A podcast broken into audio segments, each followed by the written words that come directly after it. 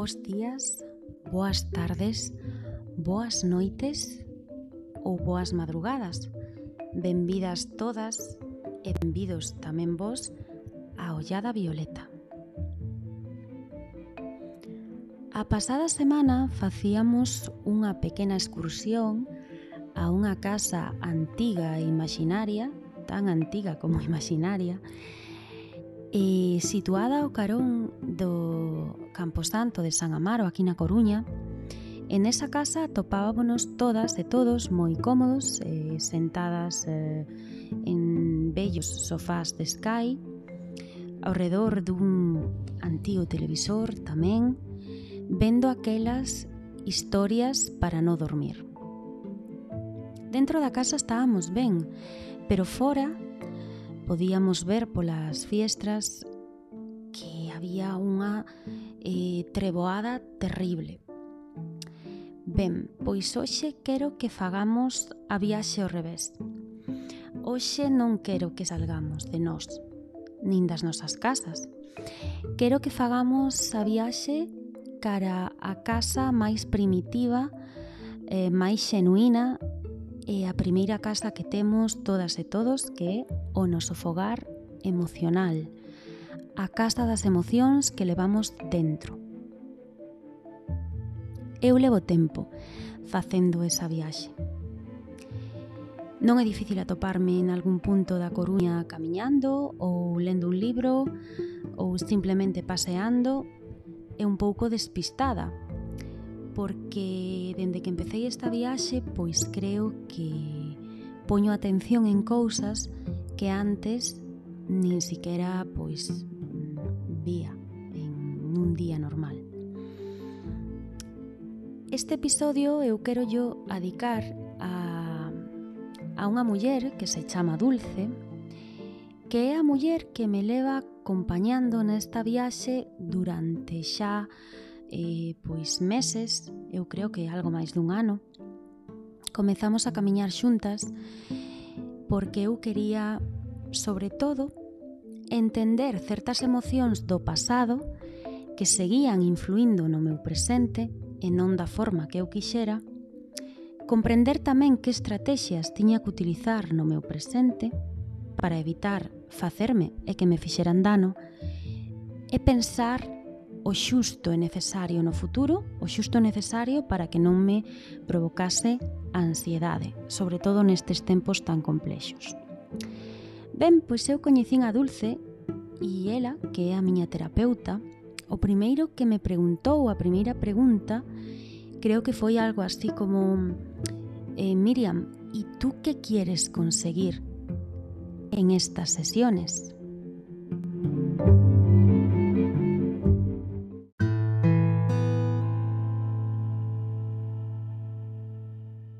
pregunta non vos podo enganar, pois deixoume así un pouco fría, porque non, non estou acostumbrada a non saber que responder.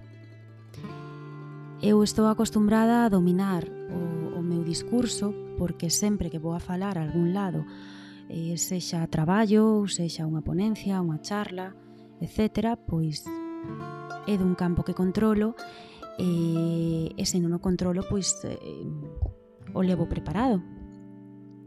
O caso é que o primeiro que se me ocurriu foi dicirlle que o que eu quería era fortalecer a miña autoestima.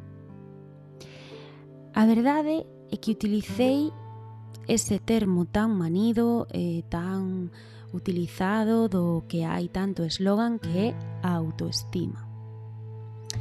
Cando realmente se nos paramos a pensar eh, a autoestima non é nin moito menos o único indicativo eh, de saúde emocional que temos hoxe en día. Non podemos parar de ler en moitos sitios eso de mantener a autoestima alta. Ollo, eh? Xa non normal, alta. Eh, seguro que lestes en moitos sitios o de fortalecer a autoestima, pero Dulce non tardou moito en desmontarme un pouquiño ese mito. E ela empezoume a falar dun concepto que, que a min, a verdade, non se me tivese ocurrido nunca. Ela díxome que había que ser compasiva con unha mesma. A semana fai unhas semanas falaba tamén da importancia de como nos falamos a nós mesmas, pois eh, ela faloume de ser compasiva comigo mesma. Ter compaixón cara a unha mesma non é máis que coidarse como cuidaríamos dos demais. E hai que coidar dunha mesma para poder coidar do entorno dos demais, das nosas compañeiras, compañeiros, mascotas, eh, entornos laborais, etcétera canta xente hai amargada neste momento no mundo, canta xente hai que ten ese tabú e que non quere acudir nunca a unha psicóloga ou a un psicólogo e pensa que as persoas que vamos pois temos algún tipo de problema. A verdade, se non tes esa esa compaixón cara a ti mesma, o que faz é moi sinxelo. Constantemente te criticas, constantemente te saboteas, te xudgas, Pero, claro, vivimos en sociedade. Isto falo cara a ti, o cal é terrible.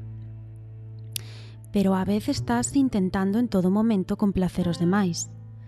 Por tanto, os lintes volvense moi artificiales e o único que provocan en ti é unha separación, unha angustia e un illamento bastante importante y esto se convierte no contrario de calquera camiño emocional eh, próspero. Convírtese no contrario a buscar esa ledicia do, do cotián.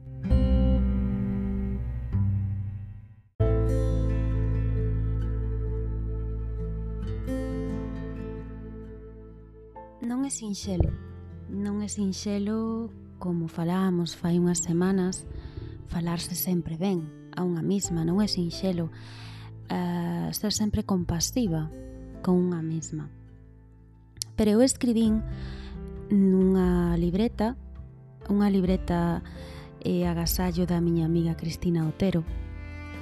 Unha libreta preciosa que ten unha foto de Frida Kahlo e que foi a libreta do meu blog para, para escribir todos os detalles de cada sesión. Pois é unha primeira páxina dese novo camiño, porque para min cada libreta nova é un via, unha viaxe tamén.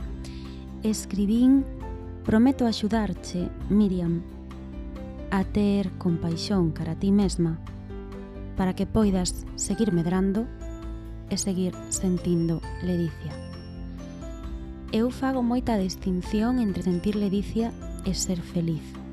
Creo que temos múltiples estados emocionais e é imposible sentir soamente un que a felicidade. Por tanto, creo que, bueno, a felicidade é o camiño e imos conseguindo pequenas metas e somos quenes de ser un pouquiño pois eh, máis felices con, con pequenas tonterías, con pequenas cousas nas que non reparamos e que son as que construen ao final.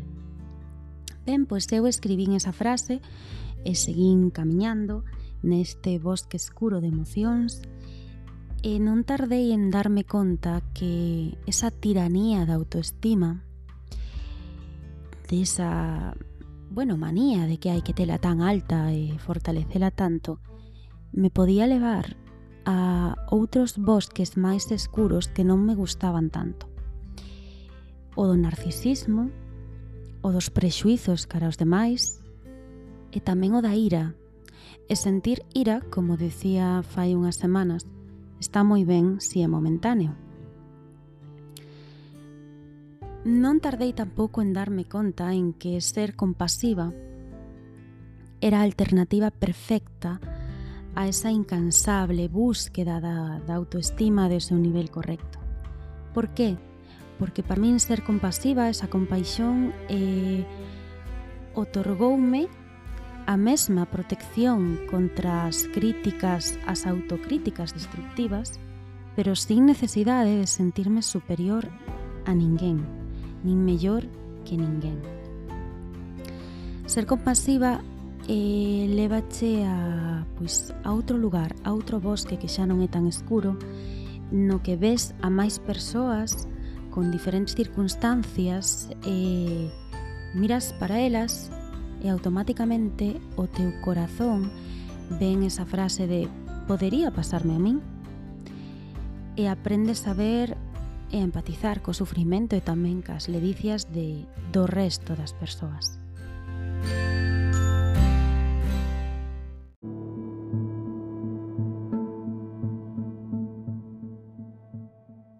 podemos esquecer que vivimos nun mundo que constantemente eh, nos indica iso, que, que temos que ser independentes, que temos que lograr moito a nivel individual e, como decía antes, iso non está nada mal. Pero cando eu pois fun quen de entender iso da compaixón cara a min mesma, pois aprendín a crear un fogar seguro, un fogar emocional moito máis seguro que, como sinalaba antes, pois permite tamén que, que teña portas, que teña fiestras e que entren e salgan as persoas que así o desexen e que eu permita entrar dentro desa esfera tan, tan persoal e tan íntima. Eu creo que merece moito, moito, moito a pena reflexionar sobre as nosas emocións, sobre eses ciclos de, de ego que temos todo o mundo, eh, que son naturais, que son esa herdanza inmaterial, e eses ciclos que nos levan moitas veces a situarnos no bosque escuro de son tan como eh, no bosque escuro de son tan pouco que. Se nos situamos no primeiro, estamos no campo da autoestima, no campo de, de situarnos por riba de algo e se nos situamos no segundo, en ese soy tan pouco ou son tan pouco que pois estamos situándonos e por debaixo estamos situadas na autocrítica. Vivimos en mundos xerarquizados, por tanto é moi habitual que, que sucedan estas cousas. Vivimos en mundos nos que os individuos que dominan dentro do grupo pois teñen moitas menos posibilidades de ser rexeitados polo grupo porque dispoñen de máis recursos ao, ao seu alcance, pero cuidado. Moitas fomos as que por diversas vivencias aceptamos unha posición subordinada en algún momento a cambio desa protección, dese lugar seguro no orden social. Non vos enganedes, o único lugar seguro que vos ides a topar e de lo proporcionar para vos mesmas, vos mesmas. Ninguén vos vai a dar o lugar seguro no mundo. Todas as persoas buscamos seguridade, buscamos benestar, buscamos estar a salvo. Pero todo ten un precio. E se algo aprendín de todo este camiño é a proporcionarme esa seguridade eu sola ou, ou bueno, non tan sola, pero sempre con certa cota de independencia, por suposto, e sabendo a importancia de coñecerme a min mesma e de decorar o meu propio fogar emocional. Música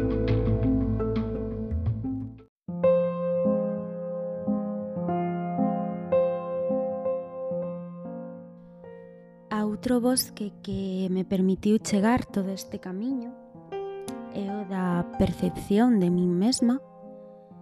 E, bueno, eu sempre poño de exemplo estes programas que hai na televisión, programas de talentos, programas nos que as persoas van a cantar, a bailar, a contar chistes, etc. etc. Bueno, a contar chistes xa non van tanto, eso era máis noventero, pero van a cantar, a bailar, a tocar un instrumento a min sempre me chamou a atención ver que había xente boísima, moi moi boa, e que había xente que non tiña ningún tipo de vergoña e parece que, bueno, que a xente do seu arredor pois tampouco e, e ian ali a botar catro berros ou a facer unha tontería que non tiña nada de artístico nin de búsqueda da beleza eso creo que ten moito que ver ca percepción que temos de, de nós mesmos. Nós temos tendencia ou a sentirnos máis fortes do que somos ou menos fortes do que somos, ou máis guapas do que somos ou menos do que somos. Eh, temos tendencia, ademais, a, a, a buscar cousas que non teñen a menor importancia e a magnificalas ou a mm, poñelas polo chan. Temos tendencia a observarnos ou por enriba da media ou por debaixo da media. Que difícil é estar na media e cale esa media nun mundo capitalista no que vivimos agora mesmo. Esa pregunta sí que me fago moitísimas veces, como vos comentaba fai unhas semanas. O problema eu creo que non é considerarse mellor ou peor. O problema é cando consideramos mellores ou peores aos demais. E nos medimos por esa vara de medir, a dos demais, cando en realidade cada un temos a nosa casiña emocional ben distinta, convivencias ben distintas e non podemos facer este tipo de comparacións. Cando vemos constantemente o peor dos demais, a nosa percepción se torna moito máis escura chega unha nube de negatividade a ese bosque no que xa estamos e empezan a aparecer pensamentos bastante crudos, pensamentos malintencionados e comenzamos a habitar nun mundo mental moi moi chungo. Eu non sei por que é tan difícil deixar de maltratarnos, tal vez porque non lo ensinaron así dende nenos. Pero creo que é porque a maior parte da, da mirande parte da nosa autocrítica toma forma de diálogo. De diálogo interior e cando estamos falando solos e solas.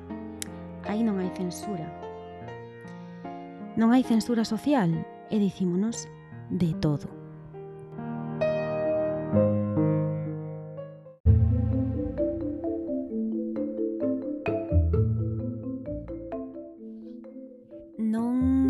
acabades nunca, que é super importante ser metódicas, que é moi moi importante ter obxectivos, ter metas, ter soños, ter ilusións, ter moitas cousas por facer e sobre todo saber o que queremos, pero é moi importante que o fagamos por nós mesmas, non polo que vayan a opinar os demais sobre nós mesmas. se eu fago un podcast sen ter nin idea de facer podcast é porque me gusta, en primeiro lugar, e en segundo lugar porque hai xente que me dixo que lle axudaba. E bueno, en terceiro lugar, porque sabedes que me encanta enviar audios. Non me fustigo por facer un podcast que non escoiten millóns de persoas, tampouco me fustigo por facer un podcast que ás veces non guste, nin porque non sexa perfecto. Sobre todo porque eu non podo esquecer que a autocrítica é unha conducta que no fondo denota moitísima sumisión. É unha conducta que fai que, que nos degrademos ante persoas imaxinarias, e iso é o peor, e persoas imaxinarias que nos fan xuizos imaxinarios. Cada vez que nos tratamos mal, señoras e señores, significa que nos machacamos antes de que outra persoa poida facelo. É un algo así como vou recoñecer xa o imperfecta que son o mal que o fixen ou que aquí falta algo porque así ti xa non o faz despois e non me machacas. É unha posición de sumisión e tamén é unha posición defensiva e cada vez que vos atopedes na vida eh, con que tedes este comportamento ou vos atopedes na vida con que o facedes con máis frecuencia da que quereríades, por favor, non dubidedes en comezar, como a min, unha viaxe cara ao vosso fogar emocional.